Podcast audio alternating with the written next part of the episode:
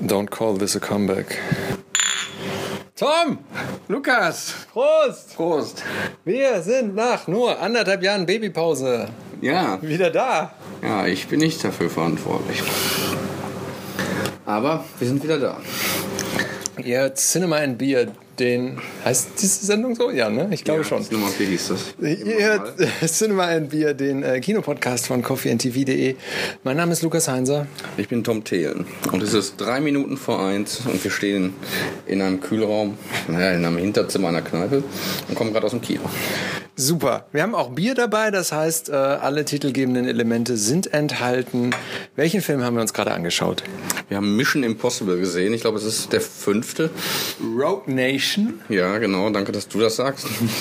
äh, ja, wieder mal ist äh, Tom Cruise äh, als Agent Ethan Hunt unterwegs, äh, die Welt irgendwie im weitesten Sinne zu retten. Ist, man kann das sagen, alle Mission Impossible Filme haben den gleichen Plot, den niemand versteht. Es geht im Großen und Ganzen darum, irgendjemand ist immer böse innerhalb dieser eigenen Einheit. Ähm, ich habe das Gefühl, die Wirklichkeit hat diese Filme ein bisschen überholt zwischendurch.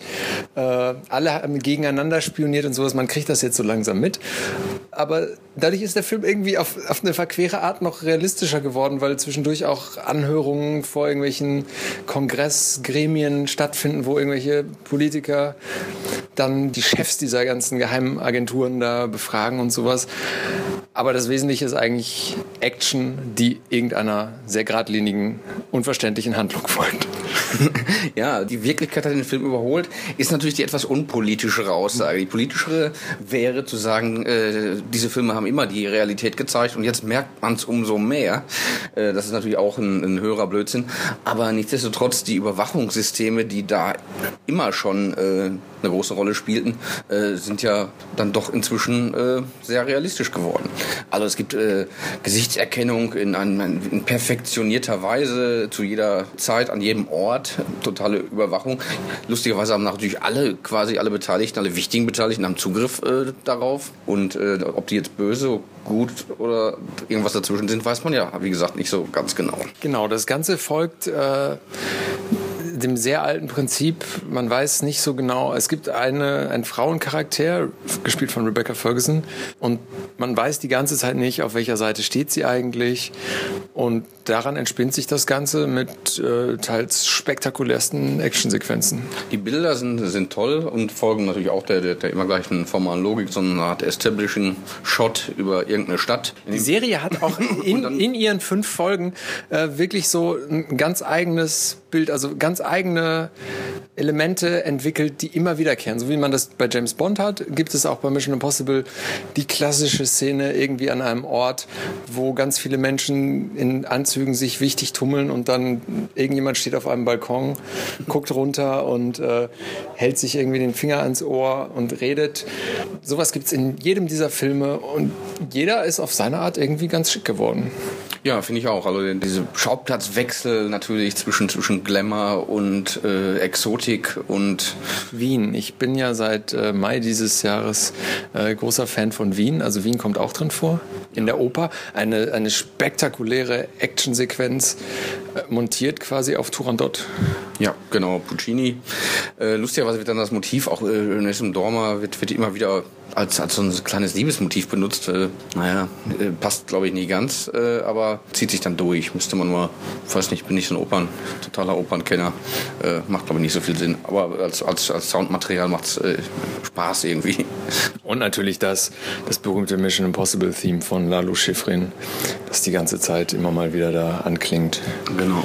Sie können es jetzt zu Hause selbst summen, wir werden es nicht tun. Ja, was, was, was gibt's da äh, noch? Wie gesagt, die, die wahnsinnig äh, coolen, gut gemachten, gut gedrehten Action-Szenen mit teilweise spektakulären Perspektiven. Fantastische Motorrad. Sequenzen, die wie gesagt die, die tolle äh, Geschichte. Äh, keiner weiß, wer jetzt wen äh, umlegen will im, im Theater, äh, in der Staatsoper. Äh, da gibt da schon schon viele Sachen. Die Eingangssequenz, auch das eine Tradition, natürlich auch hochspektakulär. Diesmal mit ein bisschen Flugzeug und so. Ja, es ist eine Sequenz. Man weiß, dass Tom Cruise wirklich an diesem Flugzeug dran hing. Und man sitzt im Kino und denkt, ja, schöner Effekt, Aber warum musste der jetzt verdammt auch mal wirklich an diesem Flugzeug dranhängen? Ja, äh, das weiß man auch nicht. Äh, Der Puls geht nicht wirklich, also wer, wer schon mal in einem Actionfilm war, dessen Puls geht nicht wirklich hoch, glaube ich. Nicht an der Stelle, an anderen Stellen dachte ich schon. Es ist. Äh, ich war jetzt auch lange nicht mehr im Kino, vielleicht lag es daran. Ja, wir dürfen ja auch nicht spoilern, sonst äh, würde ich jetzt sagen, an welchen Stellen das äh, vielleicht mal so gewesen ist. Spoil also, ne, wenn ihr den Film noch gucken wollt, dann jetzt vielleicht ausmachen. Ja. Die, also die Szene unten im Wasser. Die Unterwassersequenz ist natürlich äh, ganz, ganz. Roboterarm.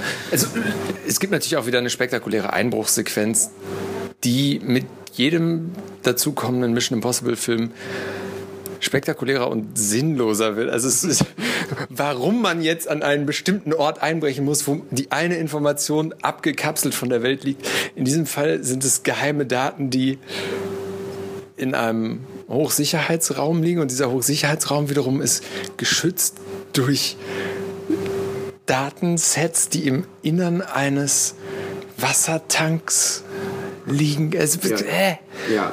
man weiß es, aber geile Bilder. Genau, und zu einem Überfluss muss man natürlich auch noch äh, was mit dem englischen Premierminister anfangen, was so ein bisschen an ein anderes Franchise erinnert, wo äh, man die Rückseite der Unabhängigkeitserklärung äh, durchlesen muss oder klauen muss oder ähnliche äh, Dinge. Also äh, es fehlt eigentlich nur noch irgendein, irgendein Actionfilm, wo man den Papst dazu bringen muss, äh, weiß ich nicht, ein Kaninchen zu vergewaltigen. Keine Ahnung. Also irgendwas Unwahrscheinliches äh, zu tun. Aber das äh, ist noch die Zukunft. Der Regisseur, ich habe seinen Namen schon wieder vergessen.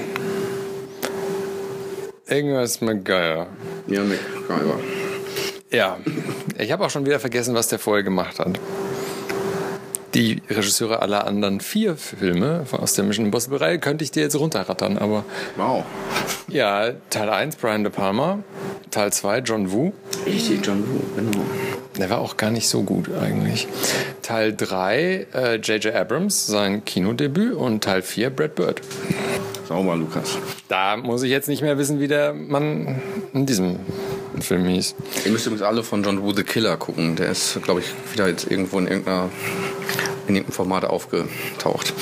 Gut, aber zurück zu Mission Impossible Rogue Nation. Das ist schon gehobenes Popcorn-Kino. Ich freue mich ja schon über jeden äh, Sommer-Blockbuster, der nicht auf irgendeinem Comic oder irgendeiner Young Adult Fiction-Reihe basiert und der nicht in 3D ist. Damit habe ich den einen Film, den ich dieses Jahr sehen könnte, gesehen. Was ist deine Einschätzung?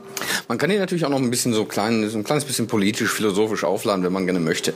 Ich würde das dann so sehen, das ist dann natürlich so ein bisschen Software gegen Hardware. Also die Moral von der Geschichte ist dann trotz dieser gewaltigen äh, Überwachung, trotz dieser Technik, trotz äh, allen Stimmüberprüfungen, das Entscheidende ist immer noch der äh, Human, der, der Körper, dann immer die Stimme, der Fingerabdruck. Das ist zwar alles manipulierbar, die Macht, Ich- und das Gehirn von mir aus auch. Ich mag diesen kleinen Querverweis auf die Fernsehserie Chuck. Ich weiß nicht, ob du sie kennst, wo ein Angestellter eines Elektronikmarktes äh, versehentlich ganz viele Geheimdienstinformationen in seinem Kopf abgespeichert bekommt.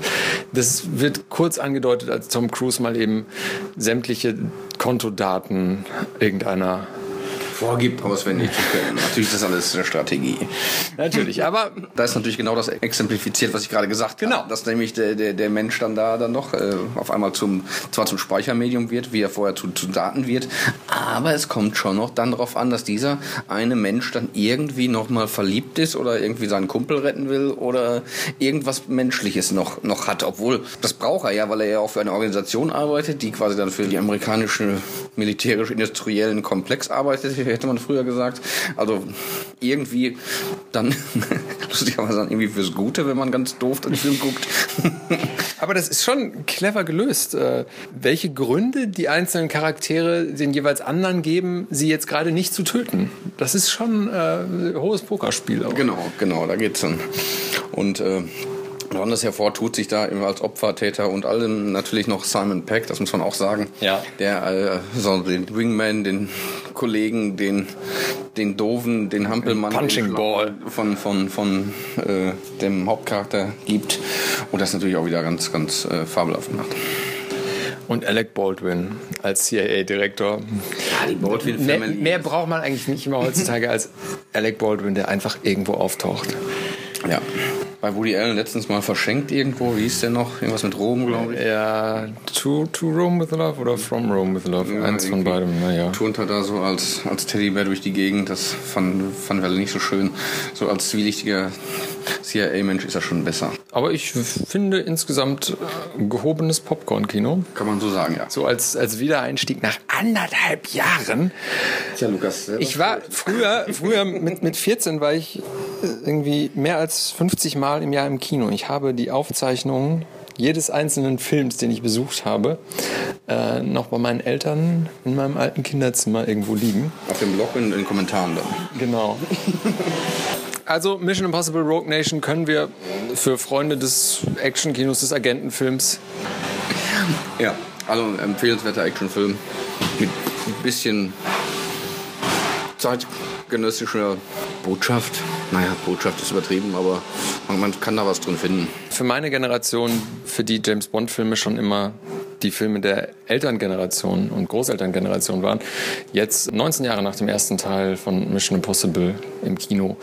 Irgendwie bin ich jetzt auch damit alt geworden. Ich habe mich zwischendurch dabei ertappt bei so Szenen, wo früher, wenn ich mit meinem Vater in so Actionfilme gegangen bin, mein Vater gelacht hat und ich dachte, ja, ich habe gelacht. Also ähm, ich bin jetzt offiziell alt. Äh, mit so äh, lustigen kleinen Gimmick-Szenen richtet sich diese Reihe jetzt an mich. Äh, ja, Ich bin, ich bin etwas älter und freue mich auf den Bond im Herbst. genau. Dann, spätestens dann, liebe Zuhörer, äh, hören wir uns wieder. Spectre. Der Trailer sieht toll aus. Ja, wäre wär cool, wenn die Filmmusik für Spectre von Phil Spector, aber der sitzt im Knast. Okay, liebe Zuschauer, Mission Impossible Rogue Nation, ein Film durchaus empfehlenswert. Äh, Wir sagen Tschüss und äh, Prost. Und dieser Podcast zerstört sich in fünf Sekunden selbst. Was hast du vorbereitet?